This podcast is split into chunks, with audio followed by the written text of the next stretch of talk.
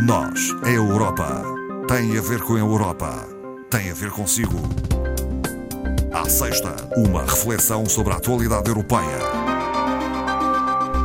Hoje está no Nós Europa a doutora Ana Rita Barros, formadora do Centro de Informação Europeia Jacques Delors. Boa tarde. Muito boa tarde, Ana Marta. Uh, doutora Ana Rita Barros, o primeiro tema uh, tem a ver com a reunião do G7 uh, que está a decorrer já esta sexta-feira. estão reunidos os líderes dos sete países mais desenvolvidos do mundo e a União Europeia. o que é que está aqui em agenda? Uh, muita coisa. Para já, referi que é uma reunião presencial, o que não é muito hábito ultimamente, Sim. não é? Uh, Portanto, está a questão climática, que voltou ao de cima com a presidência Biden, uh, o desafio das relações uh, da, do mundo ocidental, digamos assim, com a China e com a Rússia, o multilateralismo, mas também a situação pandémica e a recuperação económica. Hum. Previamente a esta reunião, houve um acordo que é importante, porque é um acordo de matéria fiscal hum. uh, dos sete, do G7. Uh, reuniram antecipadamente os ministros das Finanças destes sete países, três países da União Europeia, um europeu que é o Reino Unido, Japão, hum. os Estados Unidos e Canadá.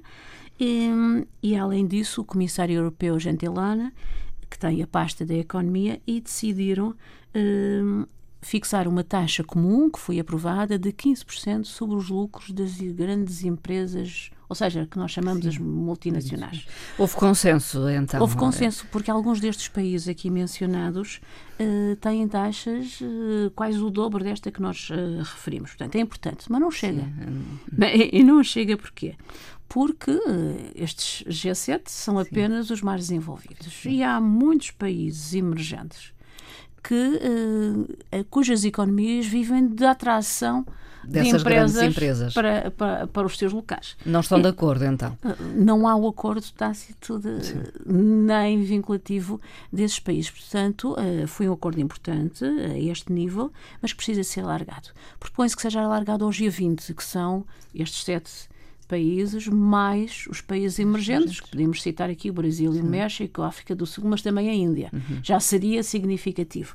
Mas o ideal seria alargarmos ainda mais aos países da OCDE, portanto, uhum. da Organização para a Cooperação e o Desenvolvimento Económico. Porque uh, o que é que está aqui em questão? A evasão fiscal, uhum. e, e, o aumento de, de, o aumento de receitas para Sim. os países. Nós sabemos que a União Europeia tem feito um esforço bastante profundo nestas matérias. Uh, recentemente foi aprovado uh, foi aprovada a Diretiva Europeia da Transparência Fiscal, que se trata da obrigação dos Estados-membros a discriminarem por país onde obtiveram os lucros hum. e onde pagaram os impostos, hum. mas é uma declaração, Sim. não é um vínculo. Uh, e também sabemos que a nível europeu 80% da evasão fiscal se, está, se dá no seio da própria União Europeia. Okay. Uh, portanto, é significativo e é importante clarificar estas situações, uhum. mas como nesta como outras matérias tem que haver um uhum. consenso geral. É um bom princípio, digamos. Já é um princípio, sim. o Banco Central Europeu um, revelou as previsões macroeconómicas para a eurozona. Sim.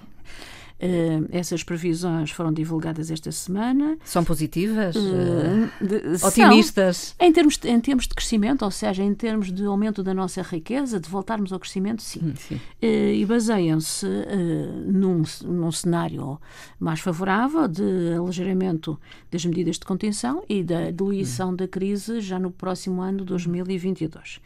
Uh, embora uh, mais otimista do que as previsões de março passado, o banco uh, anunciou continuar a comprar uhum. ativos de forma a fortalecer e a endurecer as, as, condições de financiamento da economia.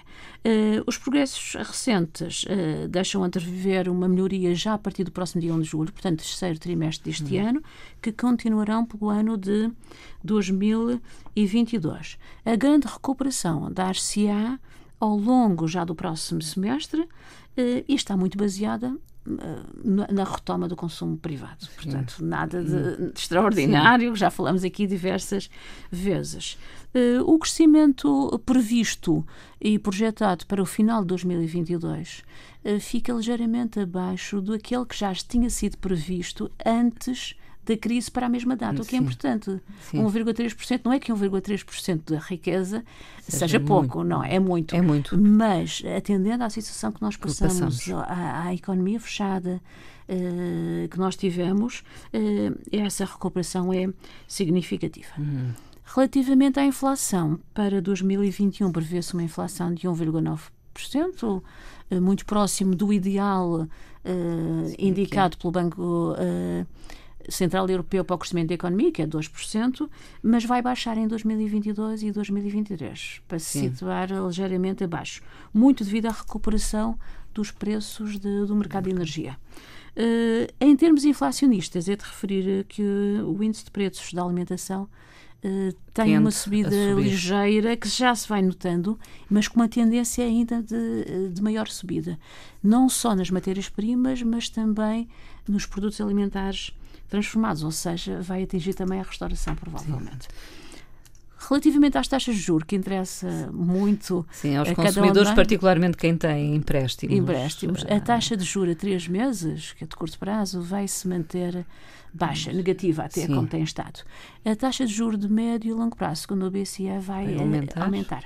Hum. e vai aumentar já no final deste ano, já no, no, nos últimos meses de 2021. Portanto, taxas de juros a 10 anos o que implica muito com as dívidas públicas dos Estados, Sim. que são normalmente a períodos mais latos e, portanto, fazem aumentar qualquer hum. décima, faz aumentar o serviço da dívida. De qualquer forma, uh, o cenário uh, não é negativo face àquilo porque passamos. Sim. Prova uma certa resiliência das economias. Sim, e também muito devido aos apoios que foram dados à economia.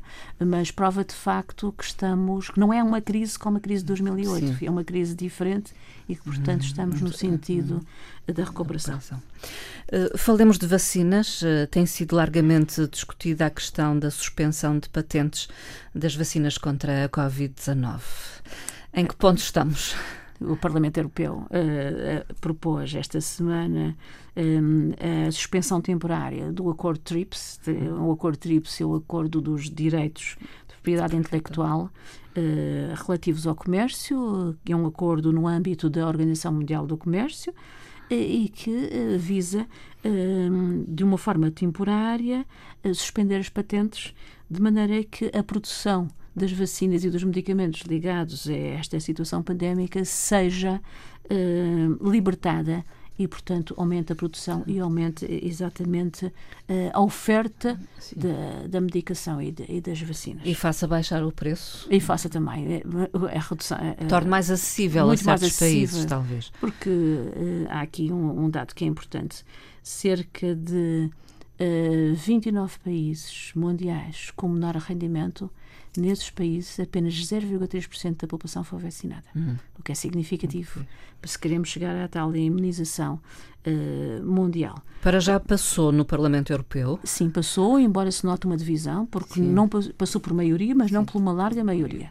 Foram 355 votos a favor. Uh, e o que é que o Parlamento propõe? A transferência de tecnologia para os países com capacidade produtiva, de maneira a eliminar as barreiras que têm existido à uhum. exportação e a atingir a, a tal imunização que já uh, falamos. Uhum. Isto apesar de existir o tal programa COVAX, uhum. uh, de apoio internacional para mitigar os efeitos da pandemia. Portanto, a União Europeia oferece. Uh, e não só, ou, todos os, os, outros países ou, também podem sim. oferecer. A União Europeia tem, tem exportado tanto como tem aplicado sim. internamente. O que é Até é os Estados Unidos eh, agora anunciaram também, ir ceder.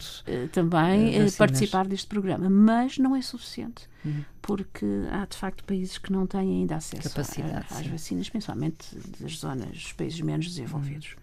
Vamos uh, falar ainda de vacinação, uh, tendo em conta a Covid-19. O Parlamento Europeu aprovou a emissão dos uh, certificados interoperáveis de vacinação. Isso é o nome que veio publicado. Portanto, já ouvimos vários, várias designações para este, para este certificado. Daí um pouco a minha surpresa. digital verde, durante algum tempo. o mais vulgar penso que vai começar a designar-se por certificado digital Covid da União Europeia. É mais fácil. mas o que está publicado na resolução, que é uma resolução conjunta uh, do Conselho e do Parlamento. O Parlamento aprovou esta semana numa sessão plenária uh, em Estrasburgo, voltou a Estrasburgo, os certificados interoperáveis de vacinação, exatamente porque são certificados que são válidos interpaíses. São os certificados que estabelecem um regime vinculativo comum a todos os Estados-membros. Hum. Uh, isto quer dizer é, é um certificado baseado na confiança mútua. Ou seja, a emissão de um Estado uh, tem que ter dados fidedignos para que seja, seja confiável e aceite num outro Estado. Uh, ou em qualquer Estado da União hum. Europeia. E quando se fala em disponível em vários formatos, isto quer, quer dizer, concretamente o que o titular pode uh, escolher o formato que quer. Sim, digital. digital. papel ou os dois. Hum. Uh, Pretende-se que o certificado uh, seja emitido já a partir do dia 1 de julho. Os Estados devem escolher uh, a forma como os emitem automaticamente ou a pedido. Veremos Sim. o que, é que Portugal escolhe. A emissão é gratuita para a primeira emissão. A reemissão poderá ser taxada. Para quê? Para evitar exatamente perdas, mas principalmente extravios Hum. E, usos, e, e utilização em, usos abusivos ou de fraude, o que certamente, se existem para outros documentos, há sempre uma imaginação que aplica a todos. O certificado vai ter três versões possíveis: de vacinação propriamente dita, com hum. prova a vacinação, de teste, indicando o resultado, o tipo e a data da realização do teste, e de recuperação, que confirma que o titular recuperou de uma situação infecciosa de, de Covid. Eh, falemos ainda de política de coesão. Eh, estão a ser disponibilizados os primeiros montantes até mesmo para a Madeira, por exemplo. É? Exato. No caso de Portugal, eh, a aprovação recente da política de coesão é toda dirigida à região autónoma da Madeira. A Comissão alterou alguns programas operacionais para vários Estados, incluindo, incluindo o nosso. Este dirigido à Madeira é para reforçar o Sistema Regional de Saúde. É específico, então? É, é, frisa mesmo que é para dotar o Hospital Central Dr. Nélio Mendonça de um novo espaço para uh, doentes com coronavírus e também para reforçar a aquisição de unidades de refrigeração para armazenamento de medicamentos e de vacinas.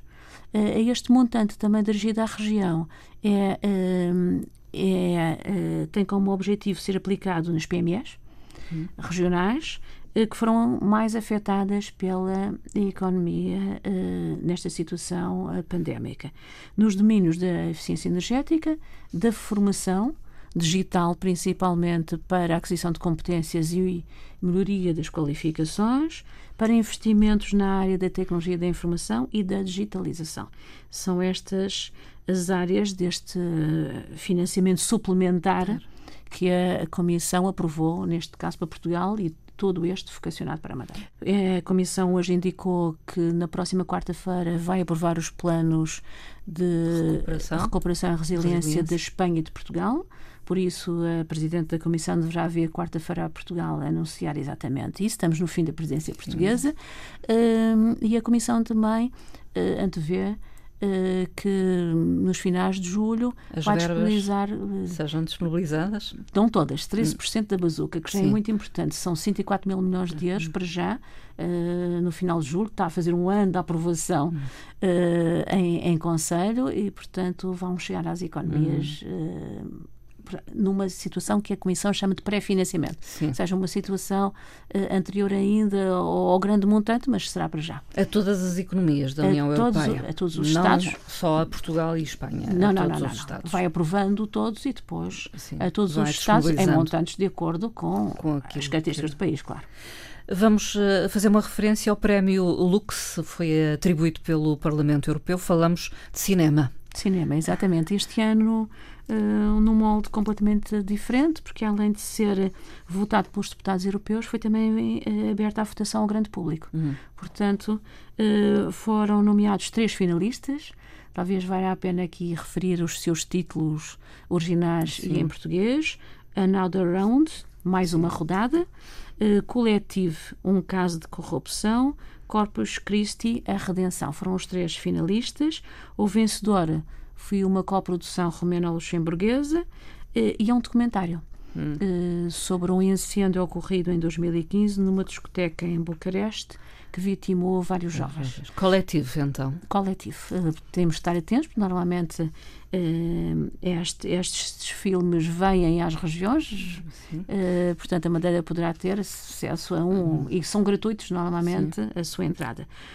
este coletivo retrata uma investigação de um conjunto de jornalistas que tenta perceber as causas que levaram a situações fatais em alguns destes jovens vitimados Uh, mas que foram hospitalizados, mas cujo diagnóstico não era nada não previa. grave. Uh, portanto, isto revela, no caso deste Estado-membro, que houve favorecimento e corrupção e esse favorecimento e corrupção levam a determinados privilégios e à perda de vida de outros.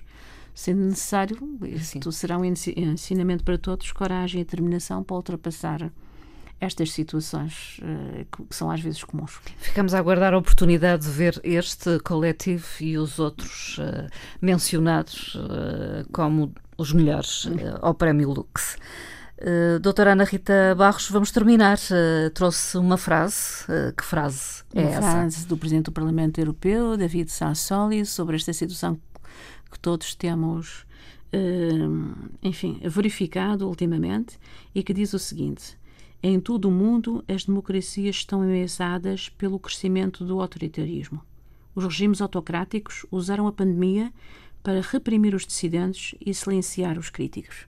Foi uma frase de David Sassoli uhum. proferida esta semana num dos seus discursos. Doutora Ana Rita Barros, muito obrigada pela participação. Obrigada, eu, Dona Até Marta. à próxima conversa. Até à próxima, obrigada.